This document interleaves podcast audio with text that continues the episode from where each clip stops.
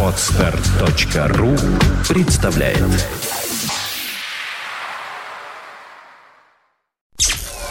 Подфм.ру представляет You are listening to Internet Radio Fontanka FM. Виват. История. Здравствуйте. Вы слушаете радио Фонтан КФМ. В эфире программа «Виват История». Программа выходит при поддержке компании «Весткол». «Весткол» всегда на вашей стороне. И напомним также, что у нас в конце нашей программы, как всегда, историческая викторина, приз для которой предоставлен рестораном «Тепличные условия», сертификат на 1000 рублей на посещение ресторана. Адрес Грибоедова, 25. В студии автор и ведущий программы Сергей Виватенко. Здравствуйте, Сергей. Добрый день, Александра. Здравствуйте, дорогие друзья. И сегодня мы будем говорить о Великой Отечественной войне. Как я понимаю, дата способствует э, теме нашей сегодняшней программы. Да, сегодня 7 мая, конечно, надо поговорить о нашей победе. И мы сегодня с вами поговорим, дорогие друзья, о Берлинской наступательной операции. Итак, Берлинская наступательная операция и штурм Берлина – это последние такое громадное сражение Великой Отечественной войны и, скажем так, Второй мировой войны на Европейском театре военных действий. Ну, уже было понятно к началу 1945 года, что достаточно скоро мы должны будем закончить эту войну. Э, к февралю 1945 года начались уже строиться планы, как мы завоюем Берлин, как мы поставим жирную точку в этой войне. Надо сказать, дорогие друзья, что здесь достаточно было, скажем так, спорное, потому что наши союзники тоже хотели войти в Берлин. И если мы посмотрим переписку и разные фразы, которые сказаны были Делано, Франклином Делано Рузвельтом или премьер-министром Великобритании Уинстоном Черчиллем, то мы заметим, что и раньше, и в 42 и 43 году они достаточно часто об этом говорили со своими военачальниками и своими политиками.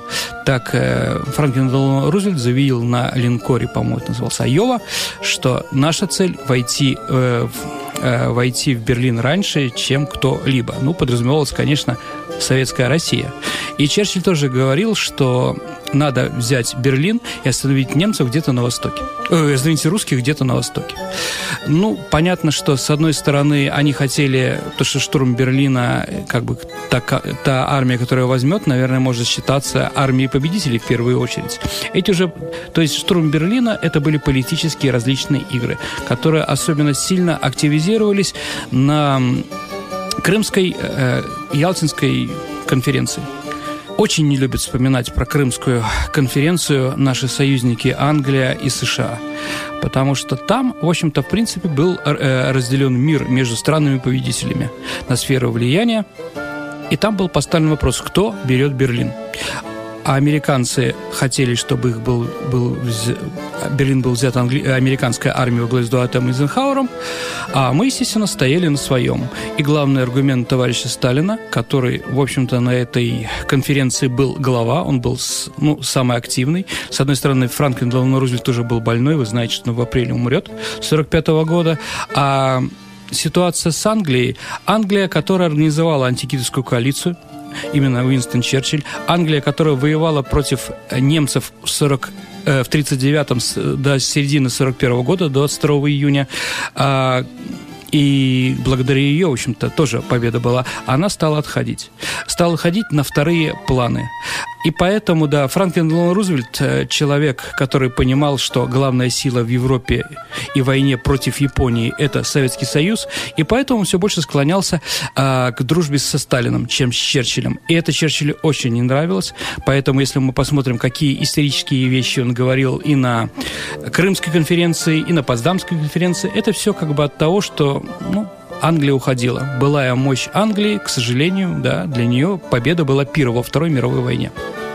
Так или иначе, действительно, мы находились в 60 километрах от Берлина, а где-то больше, где-то меньше, а союзники во время конференции были, ну, где-то 600 километров. Другой вопрос, что линии обороны немцев не было против западных союзников. А против нас они, наоборот, сбросили самые элитарные, элитные свои войска, которые очень жестоко сопротивлялись. Почему такое сопротивление? Почему немцы держались до конца?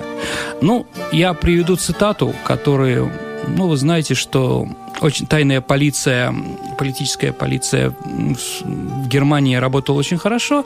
И вот есть э, среди источников о Второй мировой войне одно из донесений, в котором говорится, что в феврале 45 года в метро на Александр-Плац офицер, одетый в полевую форму, с двумя, э, с двумя крестами, то есть, ну, достаточно там герой войны, да, видно, что фронтовик закричал э, в вагоне метро «Немцы, берлинцы, вы должны понимать, что надо стоять до последнего человека, потому что то, что мы сделали с русскими, делали на Восточном фронте, да, придет к тому, что они нас будут уничтожать и будут мстить.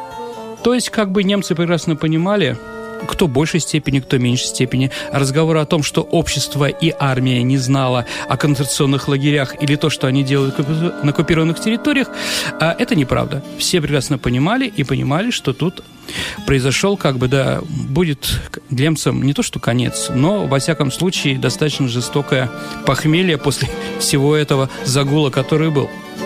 Так или иначе, действительно, немцы защищали свой дом, это тоже надо сказать. Поэтому война была очень жестокая, особенно уже на немецкой территории. Итак, э, к февралю к началу Берлинской наступательной операции, которая была начата 16 апреля, э, надо сказать, что три фронта наших три фронта принимали участие в Берлинской наступательной операции и могли взять Берлин. Это первый белорусский фронт, которым командовал а, Григорий Константинович Жуков, а второй белорусский, который командовал Константин Константинович Рокоссовский, и первый украинский фронт, который командовал Иван Степанович Конев. Ну, наверное, самые известные военачальники наши во Второй мировой войне, они как бы разному ценны, по-разному как бы, да, их можем освещать их военный полководческий талант. Я думаю, Саша, мы с вами еще обязательно поговорим на эту тему а, в будущем, да, и вот три, э, три фронта. Ближе всего к началу Берлинской наступательной операции к Берлину, извините за тавтологию, а, находились войска Второго Белорусского фронта. А, где-то у них было где-то 60-62 километра до Берлина. А, но направление главного удара, конечно, было у них. Они наступали со стороны Балтийского моря, со стороны Померании. Им надо было еще взять крупный город, такой как Штеттин, нынешний Щецин польский, да, поэтому там было достаточно сложно. А с другой стороны, значит, в центре, прямо на Берлин, наступал Первый Белорусский фронт Жукова.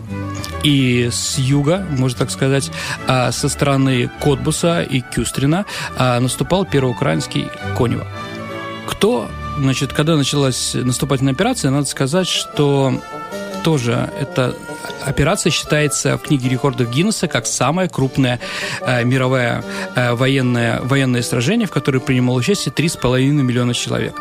А сразу скажу, я не, не могу сказать точно, сколько принимало участие, потому что цифры достаточно разнятся. Но, наверное, можем согласиться, что, наверное, наших э, частей было в 5 или в 7 раз больше, чем немецких.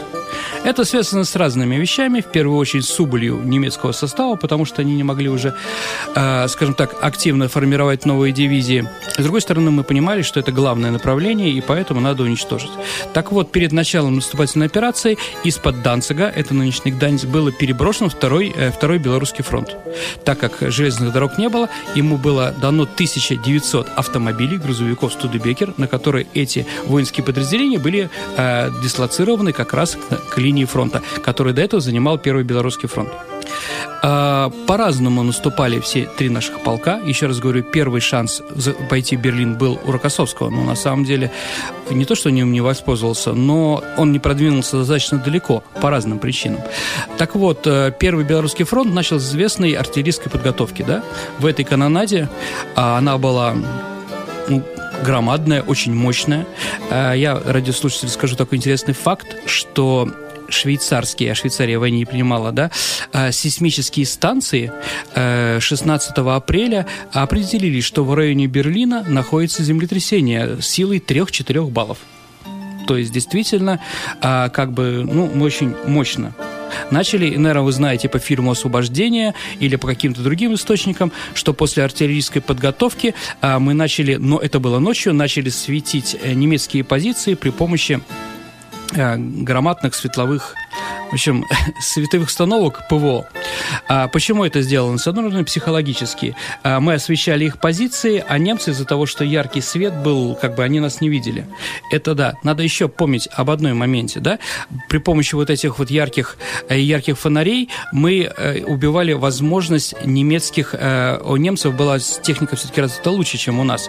И при помощи этого яркого света они не могли, скажем так, использовать эм, приборы ночного видения потому что они при таком ярком свете не работали.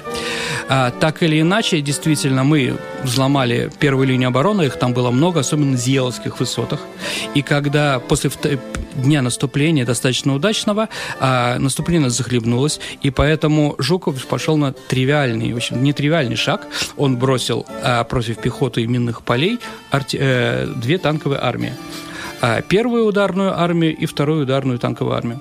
После войны я думаю, что это известно у нас. Сразу говорю, сейчас я скажу этот факт, он ничего на самом деле не говорит, но он достаточно характерен. Э, фильмаж, э, главнокомандующий американскими сильными Дуайт Эйзенхауэр вспоминал, что в 1946 году он встретился с Жуковым, который был начальником ГСВГ, группы советских войск Германии, а он был начальником группы а, вой, а, американских войск в Германии. И вот они вместе там обговорили, встретили парад, там у них был такой победителей. После этого вечером а, они остались вдвоем, и Дуайт Эйзенхауэр спросил у Жукова, скажи, Георгий Константинович, там был еще переводчик, да, скажи, Георгий Константинович, скажи, как учитель, как старший брат, да, как вот, да, научи меня. Ты же сделал вообще такую вещь, которая просто невозможна. Ты захватил Зиелские высоты при помощи танков.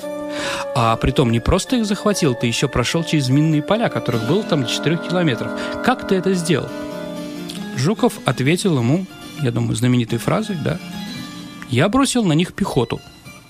И когда изумленный Изенхауэр на него посмотрел, он добавил, ничего, бабы новых нарожают. А вот. Мы, конечно, не можем судить ни то поколение, ни тех военачальников, но вопросы, конечно, были все-таки до конца войны осталось не так много. Неужели вот эта вот политика, вот главное ворваться в чужую столицу в первую очередь, да, вот она была такая важная для того, чтобы мы потеряли. Потери, которые у нас были, ну, во время Берлинской операции считается 300 тысяч человек. Вот хотела спросить, Сергей, вот вспомнила как раз вот mm-hmm. под ваш рассказ, рассказ своего дедушки двоюродного, который как раз был 17-18 лет ему было, когда mm-hmm. война закончилась, он был, ну, мальчишка, и он дошел до Берлина, и он как раз рассказывал вот эти ужасы, которые называются у нас разведка боем. Вы это имеете в виду? Да-да-да, абсолютно верно. Ну, разведка боем, оттуда мало кто возвращается, потому что непонятно, куда идти. То есть есть просто наступательная операция, да, а есть наступательная операция, когда мы не знаем, на самом деле, что там у немцев, как там. Да, действительно, ну, страшно. Вообще, война, конечно, не фейерверк, а просто страшная работа. Да, я могу с этим согласиться. Так или иначе, Зеловские высоты были прорваны. И Жуков подошел к Берлину где-то 20 апреля. На самом деле, на самом деле, первым подошел к Берлину Первый Украинский фронт. Им удалось переправиться через Одер, э, и они двумя тоже танковой армиями стали наступать на Берлин. И где-то с 17-19 мая они подошли, они переправились через канал, который окружал Берлин, да, и подошли э, к пригородам. То есть, давайте так, Рокоссовский первый, кто подошел достаточно близко к Берлину, первый, кто вошел в Берлин, это был первый, украинская, э, первый украинский фронт Ивана Степановича Конева, да, а, вот, ну, а брал Берлин уже первый белорусский. Ну, вы знаете тоже ситуацию, что Сталин был как бы политиком, таким, да, он любил лбами сшибать как бы своих подчиненных, интриговал. И когда Конев уже вошел в Берлин и поставил перед своими частями задачу окончательного захвата, он приказал Первому Украинскому фронту перейти и спасать чехов в Прагу. В Праге началось восстание. А, вот. И Конев считал всю жизнь, что это интриги Жукова. Поэтому они после этого не дружили. Хотя друг к другу уважительно относились. Тоже, если мы говорим про Прагу, да, если вы будете в Праге, прекрасное место, да, вот на ратуше даже есть, что э, такой-то день, да, 10, 10 мая 45 года, э, войска под руководством Конева захватили, освободили Прагу, да, и Конев стал почетным жителем этого города. Ну вот, ну, танк-то, конечно, они уже убрали этот. Единственное, надо сказать, что во время штурма Праги погибло а, 9 наших солдат это, как видите, не так много. Почему? Потому что на самом деле Прагу освободила русская освободительная армия генерала Власова. То есть, ну вот эти люди, я их считаю, в общем-то, предателями, которые перешли на сторону врага, было понятно, что, ну, скоро будет кара. И поэтому вот они решили примкнуть к восстанию и помогли чешским повстанцам освободить этот город. Ну, Ладно, продолжаем про Берлин. Продолжаем про Берлин. И что, Берлин штурмовала первый, первый белорусский, фронт. Наступление, ну, главная цель была Ристак, да, и наступали и рейс-канцелярия. Наступали с разных сторон. А, например, Ундерден-Линден, это центральная улица, да, Липовая аллея, так называемая. Вот, и это вот как раз на ней находятся Бранденбургские ворота, дорогие радиослушатели, вы, наверное, знаете. А, ну, наверное, не знаете, что вот эту территорию по Ундерден-Линден на Ристак наступала как ни странно, азербайджанская бакинская дивизия. То есть сейчас, когда у нас, скажем так, с дружбой народа и интернационализмом есть очень большие проблемы, все-таки хотелось напомнить, что победа Великой Отечественной войны – это победа не только нас, но и всех народов, которые принимали участие, которые находились в составе Советского Союза. Как бы, конечно, Михаил Саакашвили там не говорил разные вещи, да, но все, конечно, победили, да, и вот азербайджанская дивизия, я не знаю, как сейчас об этом говорится в Баку и в Азербайджане. Вообще упоминается ли, да, а, вот, но она действительно освободила Ундерден-Линден немцев и освободила, ну, как бы, трудно говорить глагол «освободить», да, когда вы завоевываем чужую столицу. Но что она точно освободила, это она освободила здание советского посольства. То есть она его штурмовала, вот, фамилии глав... э, начальника этой дивизии азербайджанские и так далее и тому подобное. Надо об этом тоже помнить. Но Ясно, что из-за сильного сопротивления, а Унтерден-Линден это вот как раз дорога рейс канцелярии, да, если смотреть на Бранденбургские ворота с этой улицы, да, с правой стороны, так вот где-то на час дня будет рейстак, а на три часа дня, то есть влево, в другом направлении будет рейс канцелярия. То есть понятно, что немцы не пустили. И эта дивизия не смогла подойти главной цели – к Ристагу. К Ристагу подошли другие наши воинские подразделения Первого Белорусского фронта. Это дивизии, э, значит, это воинские соединения под командованием Ивана Митрофановича Шумилина ну, как видите, Митрофанович, да, простой человек абсолютно, да, э, который от солдата дошел до генерала. Он наступал через Маубит, через эти вот районы, Шпандау. Это районы считались, ну, пролетарские. И в этих районах было сопротивление такое сильное. Там из-за того, что там была очень сильная позиция коммунистической партии Германии, ну, до 1933 года, и там жили а, как бы немцы, которые хорошо относились э, к коммунистической идее, да, там сильного сопротивления не было, и там вот достаточно многие дома просто вот были вывешены белые флаги. Так или иначе, это не умаляет, конечно, заслужа, они первые подошли, э, подошли к тому территории, где был уже Ристак. А, единственный мост через э, Шпрею, который не был взорван, это был мост Мольки, и через него как раз 30 числа э, началось наступление а, значит, э, наших войск на Ристак. Сначала через мост значит, пришла была переправа, там находится Министерство внутренних дел, личное место, где Гиммлер встречался с людьми, там его приемная. Это такое красное здание, такое с башней, сейчас его, правда, нет. Мы его захватили, и оно было как раз напротив Ристага, через площадь. Э, немцы при том защищали Ристаг очень серьезно, там был вырыт танковый ров с водой, э, и поэтому как бы танками и прочими воинскими, э, значит, техникой было очень трудно его взять. Ну вот Шумилин приказал Шумилов, извините, приказал на второй этаж направить пушки, то есть в этого здания, то есть и прямо из окон этого здания начался обстрел Ристага. В одном из мест, э, как бы Ристаг был там такая трещина, был проем, да, и он был объявлен главным направлением наступления, да, и начали наступать. А кто первый поставил красный флаг, водрузил, да, знамя победы над Ристагом? Это спорный вопрос, и в каждом, в, очень во многих наших регионах мы увидим, можем увидим героев, которые считается, что именно они первые это возложили. Есть у нас в Санкт-Петербурге, есть в Пскове, есть в Дагестане свой герой такой. Ну, на самом деле, многие принимали участие в постановочных потом съемках, да, вот фотография знамя Ристага, там другие абсолютно люди. Как бы, да, и вот на нем изображен э, дагестанец, по-моему, аварец.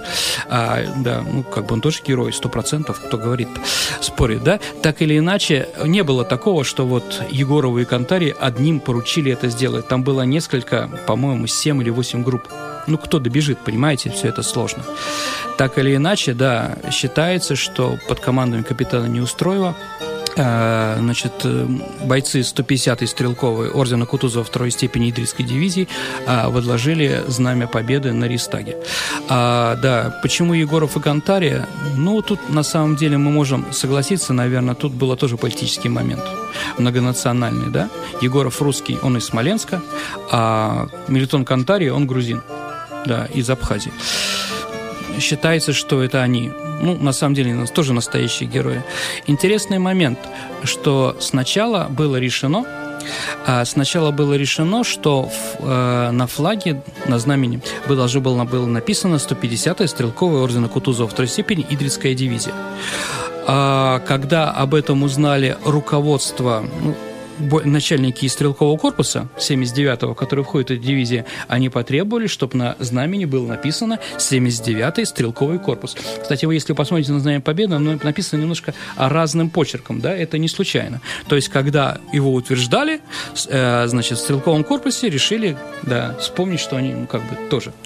А вот, после чего было написано Третья ударная армия, уже руководством Третьей ударной армии. Но, естественно, Третья ударная армия входит и стрелковый корпус 79 109 и 150-я стрелковая дивизия. Вот. Ну, потом было написано «Первый Белорусский фронт». То есть вот, ну, это очень хорошо. Так вот, Знамя Победы, оно вот такое вот. А если существует ли настоящее Знамя Победы, да, конечно, оно существует и находится в музее, ну, называл Советской армии, да, сейчас российская армия, оно там находится. А настоящее его иногда выносят. Знамя Победы во время парада 9 мая, конечно, не настоящее. Это ясно, да? Потому что его тоже трепать ни к чему. Итак, 30 апреля знамя было выдружено, и 2 мая, 2 мая германский берлинский гарнизон генерал Денинга, он капитулировал. Но сражения в Берлине еще продолжались до 7 мая, и 7 были ликвидированы уже практически оставшиеся очаги сопротивления. Надо сказать тоже интересное, просто после того, как у нас 16 марта каждый год происходит шабаш в Риге, да, в сложении цветков и так далее и тому подобное. А почему-то наши латышские друзья забывают, что Ристак, э, в том числе, кроме эсэсовских дивизий, да, э, частей, да, защищала и латышская дивизия СС. То есть э, части латышские Waffen-СС. Да. Я не знаю, что произошло с этими латышами, которых обнаружили там, да, я думаю, конечно, многих уничтожили, но почему-то об этом э, нынешнее латышское правительство, латвийское, не любит говорить. Хотя об этом тоже надо сказать. Кстати, Берлин, Даш, э, немецких, среди немецких частей были и французские эсэсовские дивизии, бельгийская эсэсовская дивизия. Вот такой вот интернационал. В конце концов, мы их действительно победили. Великая победа конечно. Об этом не стоит забывать. Кстати, дорогие радиослушатели, если будете в Берлине, ну, любой советский турист, российский, да, э, думаю, я посоветую вам сходить все-таки в Ристак. В Ристак, в Ристак можно посетить, только для этого надо сделать определенные вещи заранее. А написать письмо, там есть сайт э, Ристага, да, в котором написать, что такого-то числа мы хотим его, э, значит, туда сходить. И вам тогда, вас туда допустят. Потому что многие наши туристы пытаются туда войти, но их туда не пускают.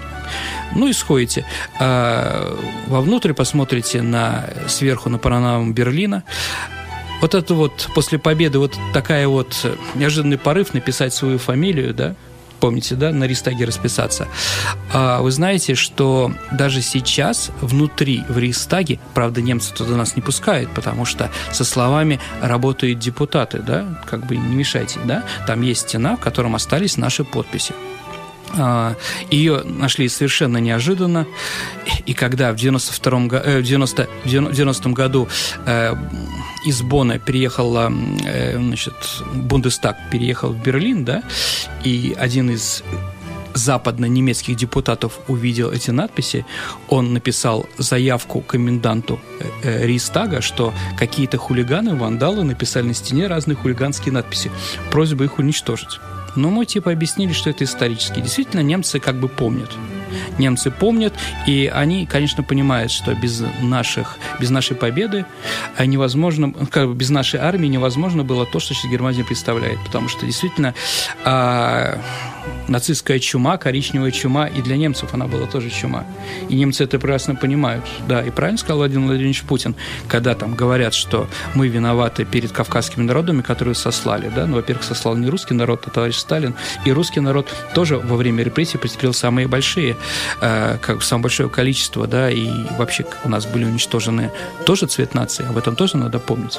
Так или иначе, действительно, город был взял. А были ли как пишут сейчас некоторые писатели, в том числе историки Запада, массовые изнасилования, грабеж и так далее. Наверное, конечно, сексуальные вещи какие-то были, но не в таком количестве, которое было написано. То есть вот Энтони Бивер пишет о том, что практически каждая немка была изнасилована. Ну, я не думаю. Большое спасибо Сергею Виватенко за интереснейший рассказ и за то чувство гордости, которое он пробудил и во мне, и в наших слушателях, я надеюсь, в этот день. И напомню, что у нас в конце программы «Виват История» по традиции историческая викторина. Давайте сначала напомним нашим слушателям вопрос. В прошлой программы мы говорили о Павле Первом. Да, вопрос, дорогие радиослушатели, напомню, был о том, что сейчас находится в здании, в котором во время Павла I и в 19-м, начале 20 века находился, находились казармы лейб-гвардии, изма, э, лейб-гвардии Павловского полка. Правильный ответ – это Ленэнерго. И имя нашего победителя Роман Михайлов. Вы получаете приз. Э, это сертификат на тысячу рублей, ресторан и тепличные условия э, по адресу Грибоедова, дом 25. И давайте зададим, наверное, вопрос э, на следующую нашу программу. Дорогие друзья, значит, сегодня у нас было про штурм Берлина. А скажите, пожалуйста, как звали русского генерала, который первый захватил Берлин в 1760 году? Ваши ответы вы можете оставлять на нашем сайте фонтанка.фм в специальном окошке. И напомню, что программа «Виват История» выходит при поддержке компании «Весткол». «Весткол» всегда на вашей стороне. С вами был Сергей Виватенко, ведущий программы «Историк» и Александр Ромашова. Удачи, с Днем Победы! Дорогие друзья, радиостанция Фонтанка ФМ от всей души поздравляет вас с великим праздником Победы и желает мира и любви. Listening. You're listening to Internet Radio, Fontanka FM.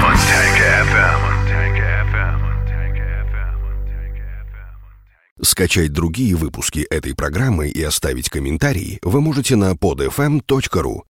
Скачать другие выпуски подкаста вы можете на podster.ru.